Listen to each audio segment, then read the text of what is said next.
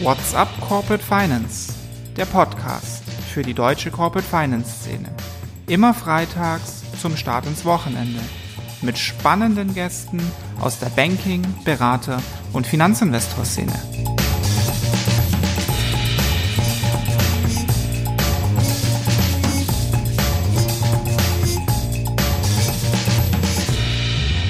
Herzlich willkommen, liebe Podcast-Freunde. Mein Name ist Bastian Frien ich bin heute euer Gastgeber bei unserem Podcast What's Up Corporate Finance. Ja, das ist ziemlich genau zwei Jahre her. Da haben wir im Rahmen unseres Turnaround Tuesday nur ganz wenige Tage nach Veröffentlichung eines Gesetzesentwurfs zum äh, Staruk dasselbige unter die Lupe genommen. Das kam in der Restrukturierungscommunity extrem gut an. Unsere Einschätzung damals war eigentlich sehr positiv. Allerdings gab es dann noch einige wesentliche Änderungen, die aus dem Starruck dann ja doch irgendwas zwischen Tiger und Bettvorleger gemacht haben. Heute sprechen wir über eine neue EU-Richtlinie und zwar eine mit dem Ziel der europaweiten Harmonisierung des Insolvenzrechts. Die Richtlinie wurde vor genau zwei Wochen am 7. Dezember 2022 veröffentlicht. Äh, und auch hier könnte sich Großes anbahnen. Und genau darüber möchte ich mit meinen beiden Gästen sprechen. Ich stelle Ihnen meine beiden Gesprächspartner zunächst gern kurz vor. Professor Dr. Christoph Paulus muss eigentlich nicht vorgestellt werden. Er hat unter anderem die Weltbank und den Internationalen Währungsfonds beraten.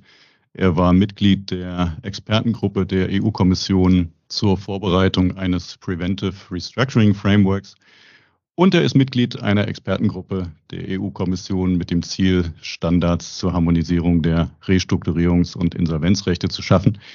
Diese Expertengruppe hat bei der Erstellung der Richtlinie beraten und damit wissen Sie auch, warum Christoph heute mit dabei ist. Und nicht weniger freue ich mich über meinen Co-Gastgeber. Das ist Dr. Sven Prüfer.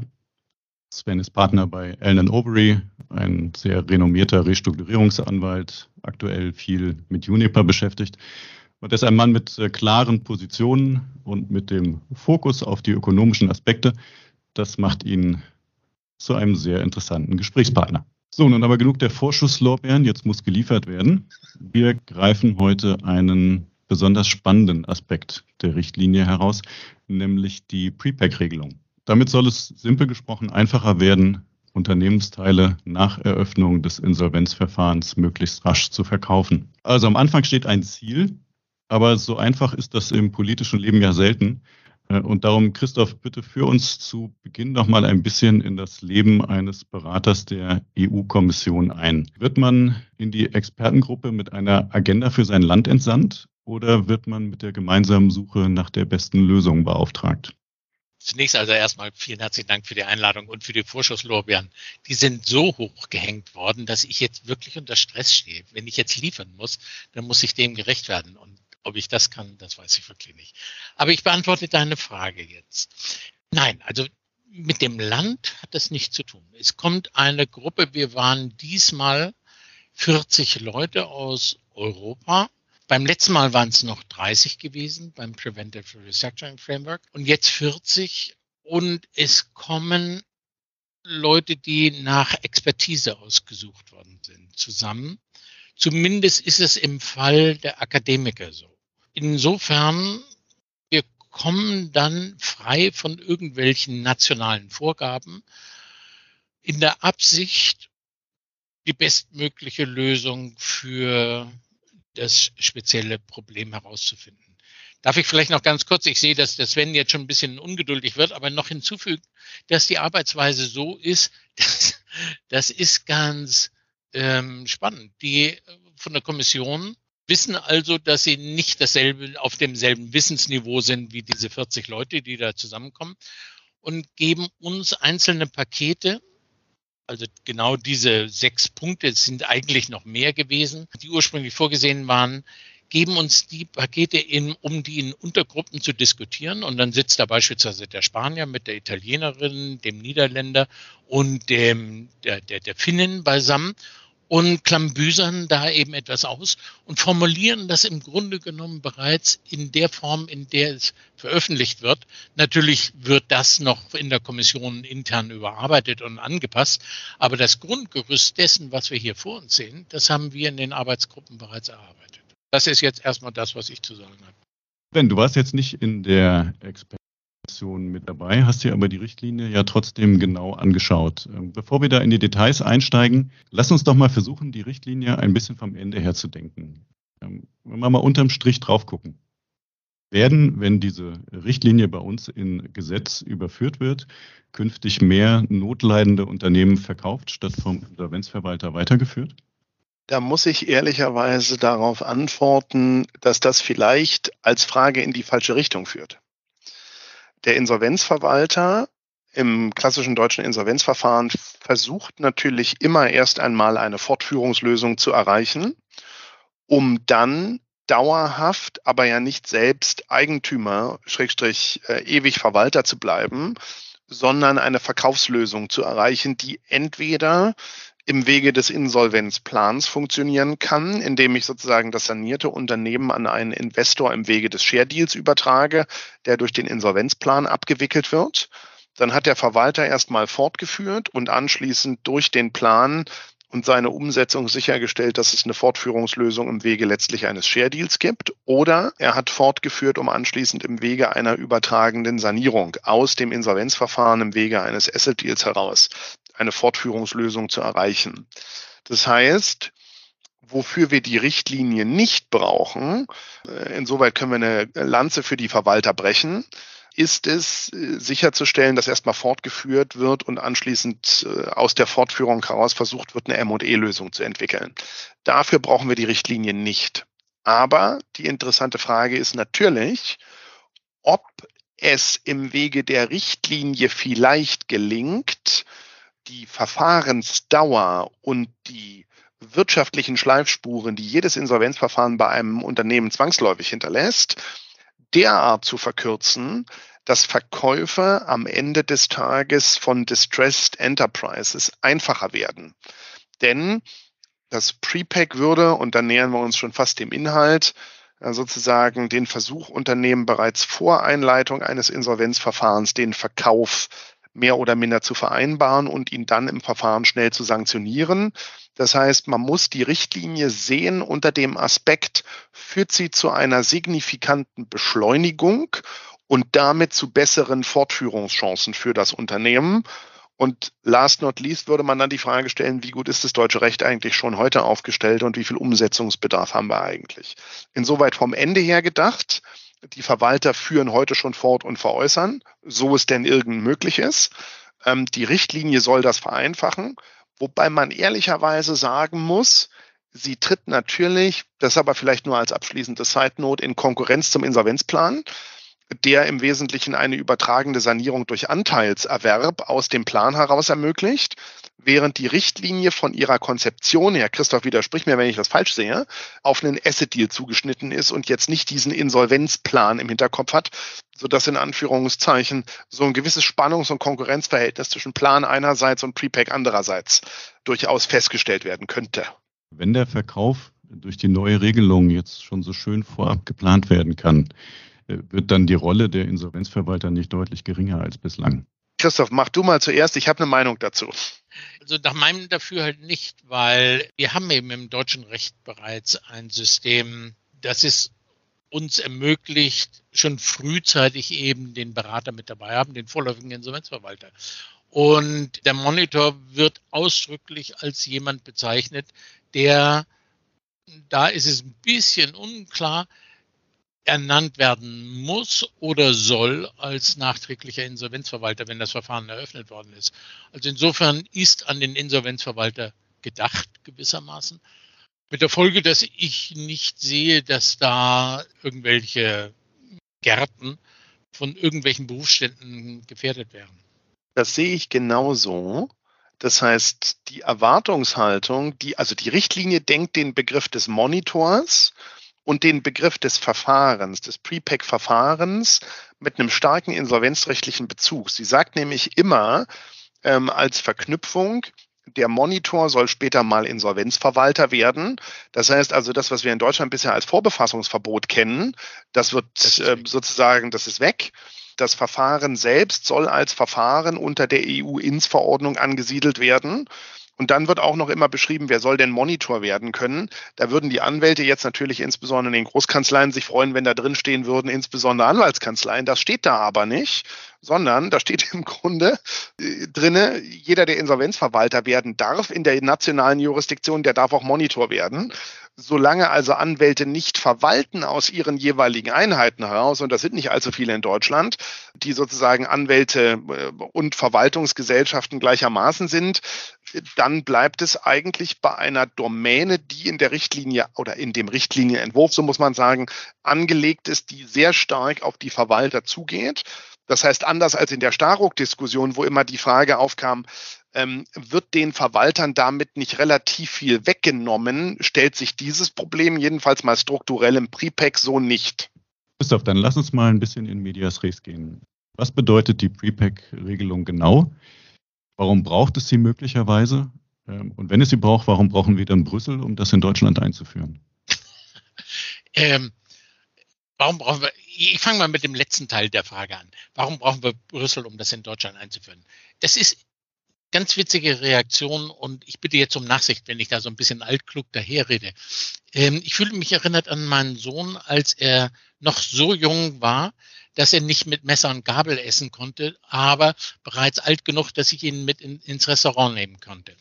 Und dann habe ich ihn eben eines Tages mitgenommen an ein, wir haben uns an den Tisch gesetzt und er saß vor so einem gedeckten Teller, wo links und rechts Messer und Gabel war.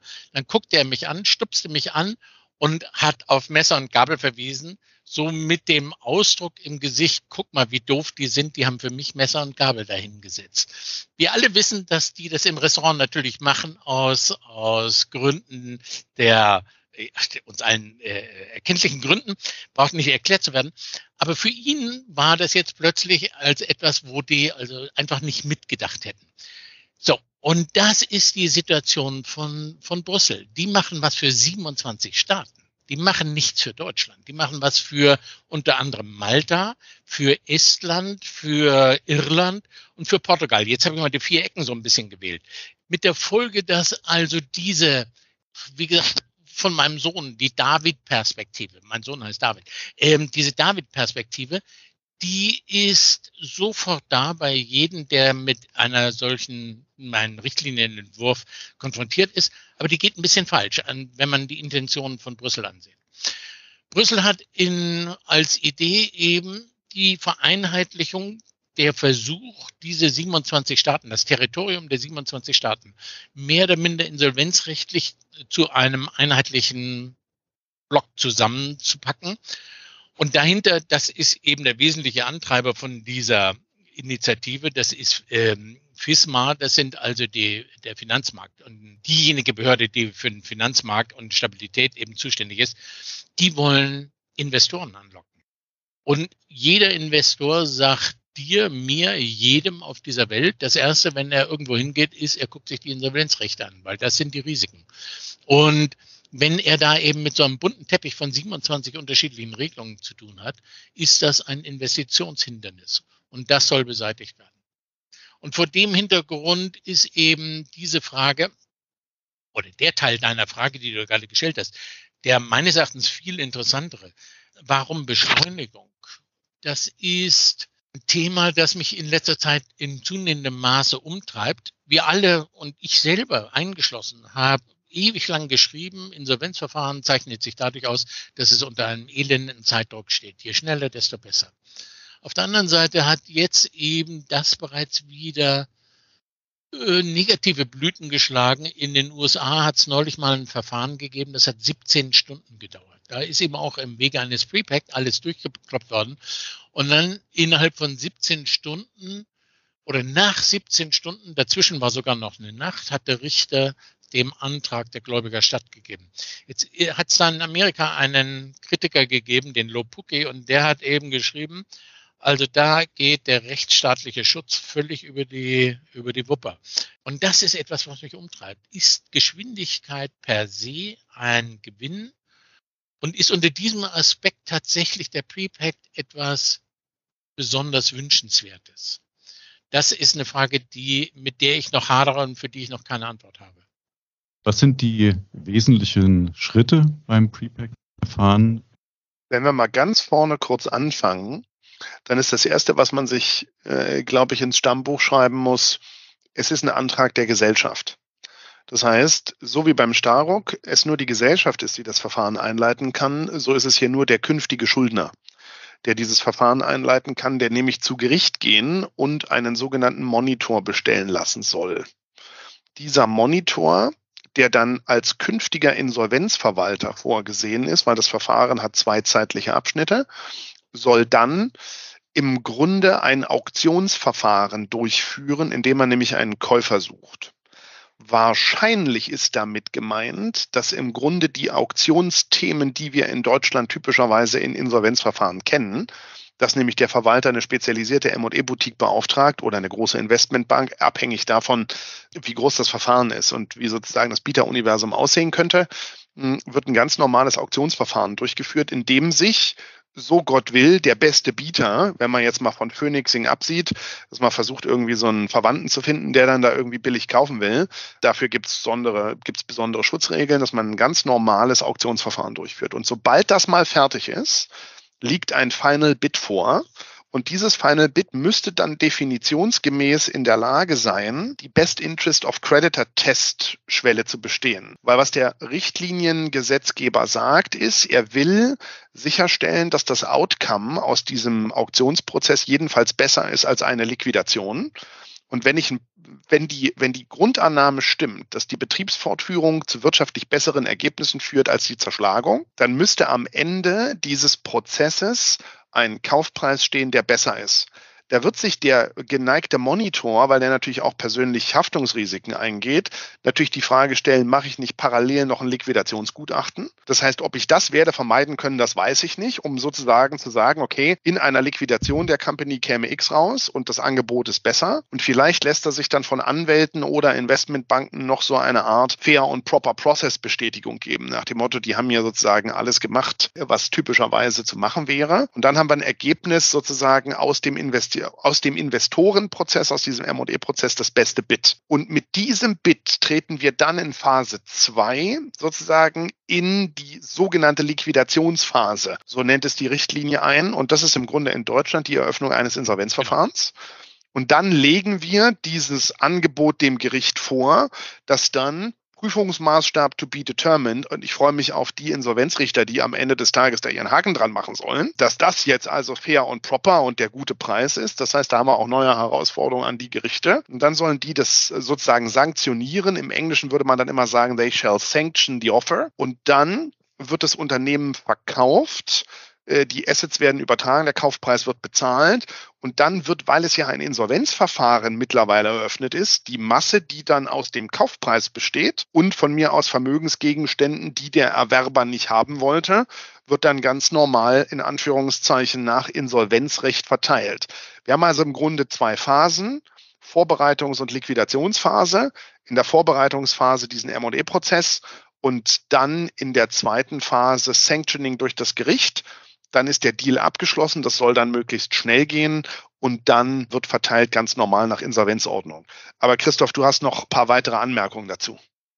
Nicht ein paar weitere, nur kleine Korrektur. Diese parallel laufende ähm, äh, Liquidationsgutachten zu erstellen, das ist, da, da versucht der die Kommission so ein bisschen Luft rauszunehmen oder Druck aus dem Kessel rauszulassen, indem sie eben wiederholt schreibt, sowohl in den Erwägungsgründen als auch in dem, in dem avisierten Text, dass es ein Manifest, es darf kein Manifestly, also kein offensichtlich, offenkundig niedrigerer Preis sein. Also da ist immerhin für Spielraum gesorgt. Aber ich gebe dir völlig recht, dass die Richter mit dieser Richtlinie, wenn sie denn so umgesetzt werden würde. Wir sollten daran erinnern, dass es lediglich der Entwurf einer Richtlinie ist und dass jetzt wahrscheinlich so zwei Jahre ins Land ziehen werden, in dem die verschiedenen Ministerien der 27 Mitgliedsländer das Weichklopfen und dann alle möglichen Kautelen reinsetzen. Insofern reden wir jetzt natürlich über einen hypothetischen Zustand. Aber die Richter nach dem jetzigen Zustand, die sind sowieso gefordert, weil das weniger jetzt im Bereich des Prepact ist, als vielmehr bei dem Small and Medium, also bei den kleinen, bei den KMUs ist.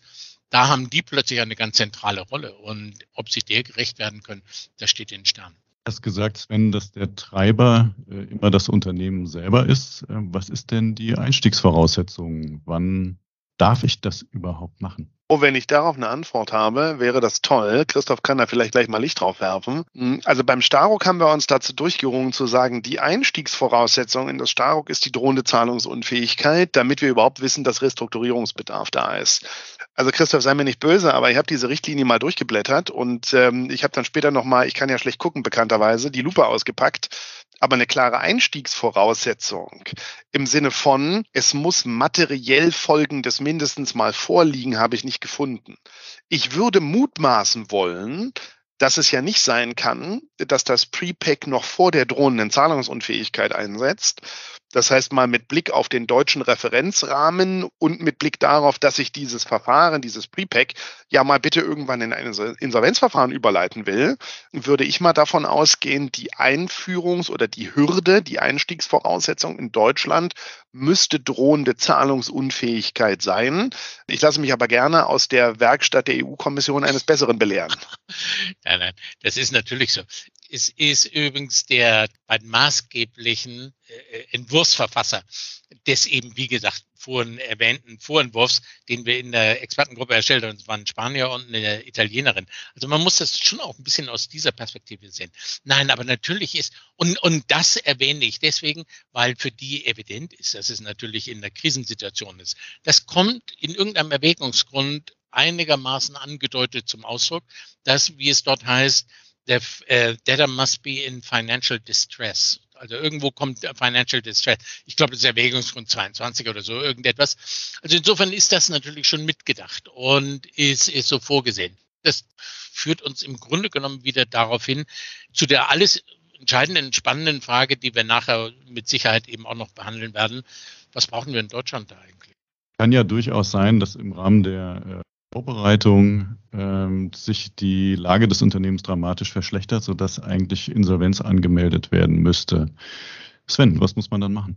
Nun, wenn gar nichts, nun, wenn gar nichts im, in der Umsetzungsgesetzgebung drinstehen würde, dann hätten wir eine überholende Kausalität. Das heißt, dann müsste der Geschäftsführer im Grunde wir kommen gleich nochmal zur Staruk-Parallele, wie man das vielleicht auflösen könnte. Dann müsste der Geschäftsführer im Grunde sagen, ja gut, ähm, ich versuche die außergerichtliche Sanierung, ich versuche einen Prepack.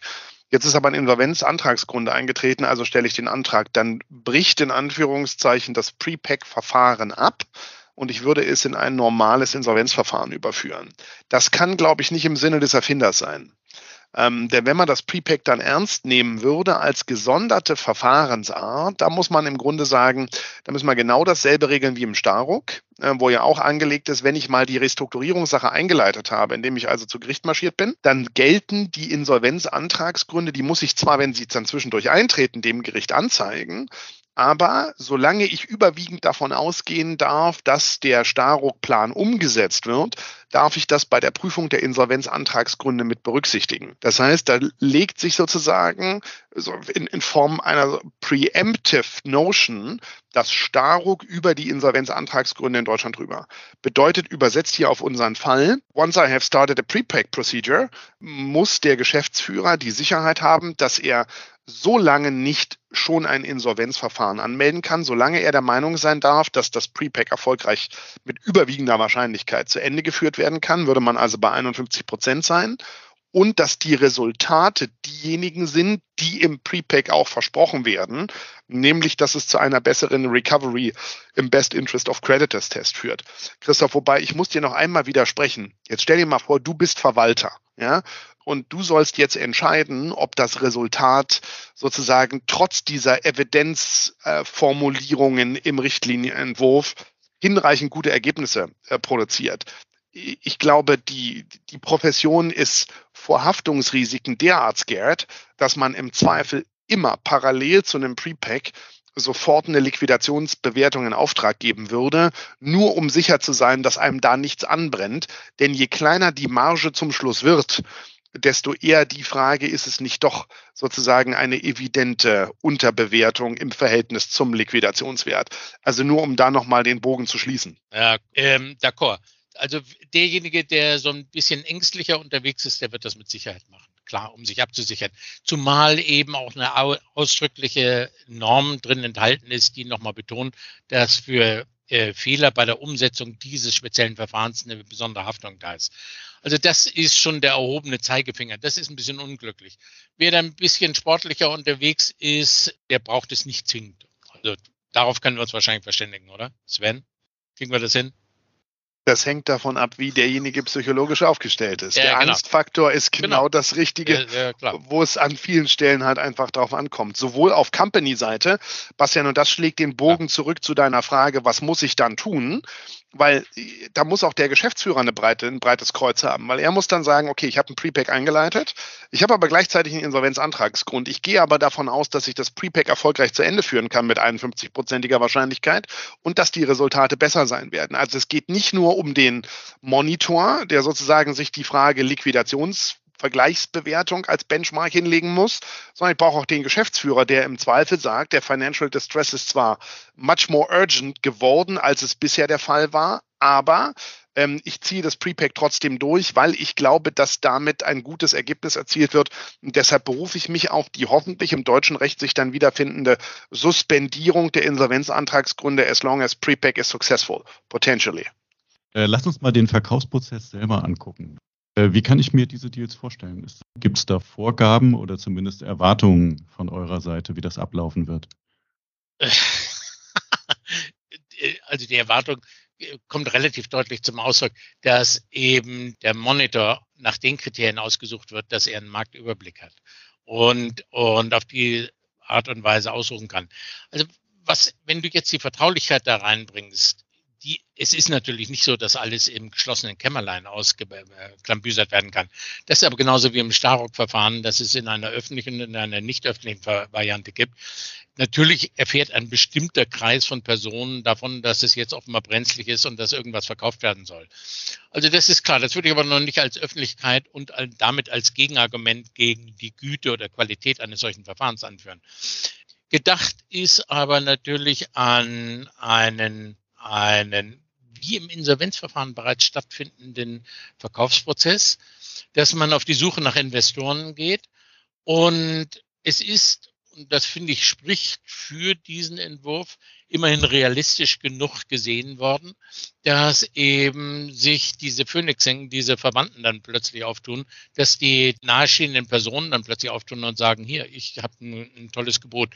Dafür gibt es eben Sonderkautelen so stelle ich mir das vor. Und dann als Sicherheitsnetz am Schluss eben diese, glaube ich, mehr als, als Keule in der Ecke stehend gedachte Möglichkeit des Richters, der sagt, ne, also das finde ich alles ein bisschen zu undurchsichtig, jetzt machen wir eine Auktion.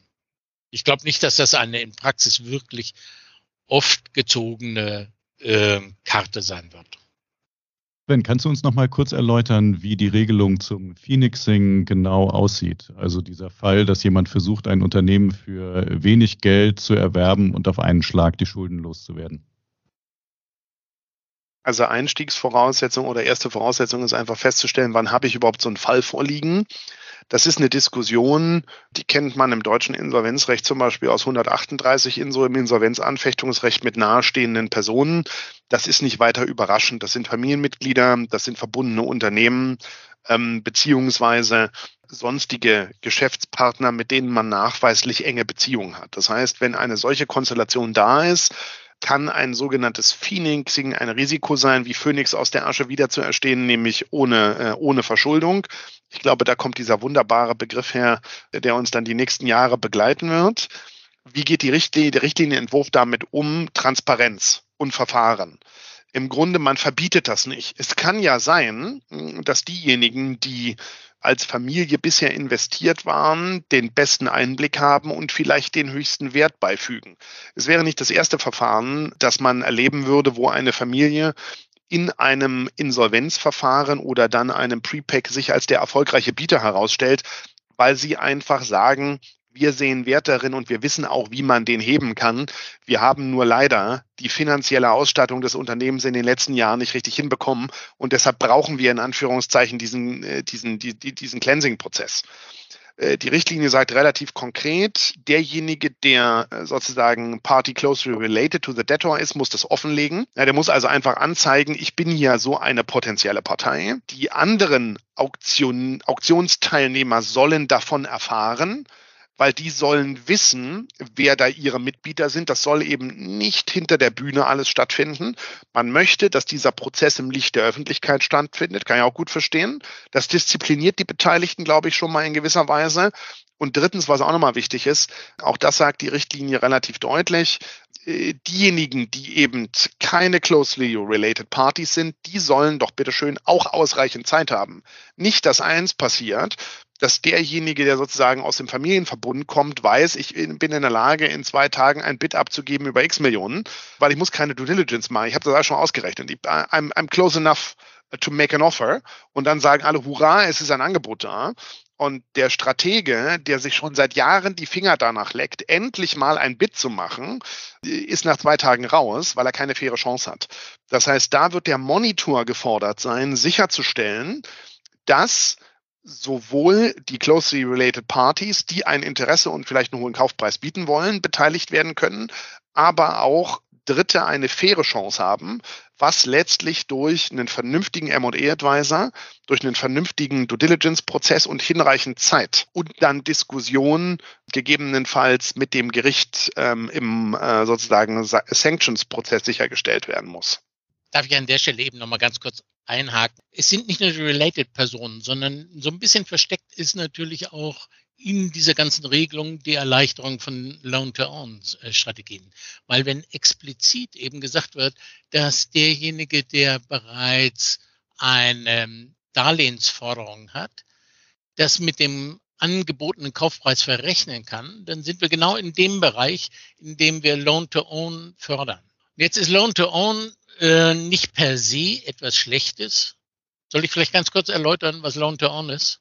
Ich kaufe, also im Grunde genommen, wenn ich es bösartig formuliere, dann ist das eine Form der Übernahme eines Unternehmens in Gestalt eines Insolvenzverfahrens. Ich ähm, biete zuvor Geld an, ich biete zuvor äh, ein Darlehen an um mich gewissermaßen als Gläubiger in dem Unternehmen stark zu machen. Und dann zwinge ich mit meiner als Gläubiger errungenen Macht den Schuldner in die Knie und biete durch einen Debt Equity Swap schließlich oder erhalte dann schließlich durch einen Debt Equity Swap das Unternehmen. Das ist jetzt sehr vereinfacht gesagt und ist bösartig formuliert. Das kann sehr, sehr gutartig sein ist insofern also das Übliche in der Juristerei. Da ist Licht und Schatten eng beieinander. Aber das ist eben ermöglicht dadurch, dass ein Gläubiger seine Forderung explizit in dieser Regelung vorgesehen mit einbringen kann als Teil des Kaufpreises. Natürlich wird dadurch seine Startposition verbessert gegenüber einem außenstehenden Dritten, der seinerseits eben die 10 Millionen aufbringen muss, während derjenige, der bereits eine Darlehensforderung von 9 Millionen offen hat, nur eine Million aufbringen muss. Das sind so die äh, zusätzlichen Probleme zu der Related äh, Person, die man äh, im, im Kopf behalten sollte. Sven hatte ja äh, das Thema Zeit angesprochen und ähm, Zeit ist nun etwas, was äh, Unternehmen, die in eine Krisensituation geraten, überhaupt nicht haben. Trotzdem haben wir, glaube ich, gelernt, äh, dass die äh, Vorbereitung eines Verkaufs sehr sorgfältig geplant werden muss. Ähm, meine Frage, wie viel Aufwand bedeutet das für das Management und wen muss man da auf Beraterseite hinzuziehen? Wir haben ja in ein paar europäischen Ländern da durchaus auch schon Erfahrungen. Vielleicht äh, kannst du, Christoph, uns da ein bisschen teilhaben lassen. Also die größten Erfahrungen zumindest bekannterweise mit Prepacks haben die äh, Niederländer. Die haben es schon mit ihrem Prepack zu zwei EuGH-Entscheidungen gebracht.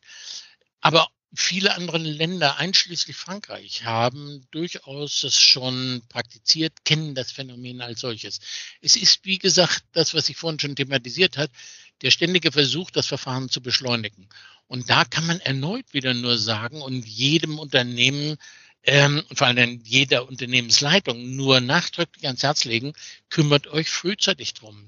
Beachtet die Frühwarnsysteme und überlegt euch die Optionen, die zur Verfügung stehen. Und eine der Optionen wird jetzt sein, eben den Prepack in einer gebündelten Form durchzuführen. Es erfordert einen großen Aufwand, es erfordert Beratungsaufwand. Ich nenne jetzt niemanden persönlich als Berater, aber ich äh, freue mich, mit einem Berater hier zusammen zu sitzen. Aber dann brauche ich natürlich ultimativ jemanden, der ein potenzieller Insolvenzverwalter ist. Weil das ist am Ende eben der, das wird die spannende Frage sein, wie sehr das Gericht daran gebunden ist. Ich lese die jetzige Vorschrift des 1920 oder 21, lese so, dass eben die Vorschriften des nationalen Rechtes gehen. Und dann erhebt sich eben die Frage, inwiefern eben die Gläubiger ihrerseits einen Monitor schon vorweg bestimmen können. Das bedeutet also, als Schuldner bin ich auch ganz gut beraten, schon mal mit den Gläubigern über das ganze Konzept so mich zu unterhalten und da die Pläne offen zu legen. Also insofern, ja, es verändert sich ein bisschen was, aber ich glaube in Deutschland nicht so wahnsinnig viel. Ähm, Sven, wir haben ganz schön, glaube ich, rausgearbeitet, was die wesentlichen Parameter der neuen Richtlinie in Bezug auf Prepack sind. Die Frage, die ich mir jetzt stelle, ist, brauchen wir dafür ein neues Gesetz? Wir haben eine äh, Insolvenzordnung mit einem vorläufigen Verfahren. Äh, lässt sich das integrieren oder müssen wir da tatsächlich eine eigene Regelung finden? Als ich die, den Richtlinienentwurf mir angesehen habe, habe ich das mal letztlich mal abgeglichen, was dort drin steht mit dem, was ich gerade in der Praxis erlebe. Wir haben ein vorläufiges Insolvenzverfahren bei einem mittelständischen Unternehmen eingeleitet und sind sozusagen in der vorläufigen Eigenverwaltung. An Tag eins oder ehrlicherweise an Tag zwei haben wir einen M&E-Berater ausgesucht, der uns nämlich einen äh, M&E-Prozess machen soll. Und die Zeitachse, die wir dafür definiert haben, sind die, ist das Insolvenzgeld. Das sind die drei Monate, die wir brauchen nach äh, dem SGB maximal Insolvenzgeldvorfinanzierung, weil wir wissen eins, wenn wir eröffnen und am Tag eins des vierten Monats wieder zu Vollkosten produzieren, verbrennen wir Masse. Das lässt sich aufgrund der Industrie, in dem das Unternehmen tätig ist, schlichtweg nicht vermeiden. Das heißt, wir haben eine Situation, vorläufiges Insolvenzverfahren ähm, ist eröffnet worden. An Tag zwei M&E-Berater. Wir setzen den Datenraum auf, wir machen die Marktansprache und wir haben uns einen ganz straffen Zeitplan gelegt, der dazu führen soll, dass wir im frühen Frühjahr des nächsten Jahres fertig sind. Bedeutet also, mit Eröffnung des Verfahrens, die wir dann für März, April, wenn immer haben werden, spielt jetzt im konkreten Fall auch keine Rolle, haben wir hoffentlich einen unterschriftsfähigen Deal. Und dann wäre der Schuldner, der dann nämlich im eröffneten Insolvenzverfahren wäre, mit Zustimmung des Gläubigerausschusses und des Sachwalters, ähm, der dann endgültig bestellt wäre, in der Lage zu verkaufen.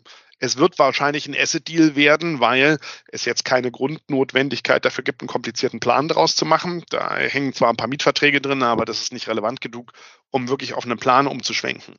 Wenn ich mir mal schlichtweg mein Verfahren, so wie ich es jetzt praktisch erlebe, nach deutschem Recht ansehe und das vergleiche mit dem, was die Richtlinie im Prepack mir auferlegt, dann bin ich ja schon weitestgehend da.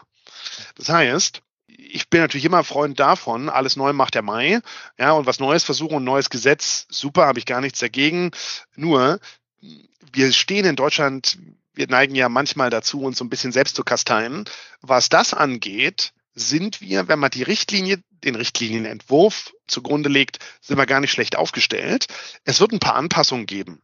Nach dem Motto, man kann vielleicht in der Insolvenzordnung im vorläufigen Verfahren Prepack-Regelungen verankern, indem man sagt, äh, ihr müsst so einen M&E-Prozess machen und ihr müsst so einen Best ähm, Interest of Creditors Test einführen. Und vielleicht muss man was für die Interim-Finanzierung sagen, dass man nicht erst immer mit einer gerichtlichen Ermächtigung losmarschieren muss, um sich nochmal im vorläufigen Verfahren einen Massekredit zu holen. Das heißt, da kann man die Insolvenzordnung im vorläufigen Verfahren sicherlich anreichern sehe ich jetzt zwingend die Notwendigkeit, ein neues Gesetz zu brauchen, auf das sich Anwälte freuen würden, weil es mehr Beratungsaufwand kreiert? Leider nein. Ich glaube, so wie das Prepack jetzt angelegt ist, sind wir mit den deutschen Insolvenzverwaltern gar nicht schlecht aufgestellt, mit dem Gesetz gar nicht schlecht aufgestellt. Und wir müssen, glaube ich, einfach mal die Richtlinie feinstreifig dann durchgehen und gucken, wie viel Änderungsbedarf wir wirklich haben. Ad hoc, wenn du mich fragst, kommt da ein neues Gesetz raus, wie beim Starock, lautet meine Antwort nein. Heißt Christoph, äh, aus deutscher Sicht ist Prepack neuer Wein in alten Schläuchen? ist etwas, was möglicherweise in 26 anderen Staaten erforderlich ist, bei uns aber nicht. Das ist doch eigentlich ein schönes Schlusswort. Wir müssen tatsächlich leider auch zum Ende kommen. Das war ein wirklich sehr spannendes Gespräch mit vielen Facetten, fand ich. Und wir haben da eine Menge von euch gelernt. Vielleicht sollten wir einfach nochmal zusammenkommen, wenn das Ganze dann äh, schließlich doch in Gesetzesform ähm, gegossen wurde. Äh, für heute sage ich euch aber erstmal vielen Dank für eure wertvollen Einschätzungen. Und ich sage natürlich allen Hörern vielen Dank für euer Interesse. Wir hören uns bald wieder. Zunächst wünsche ich euch allen aber, auch dir Christoph, auch dir Sven, eine geruhsame Weihnachtszeit. Bis bald, euer Bastian.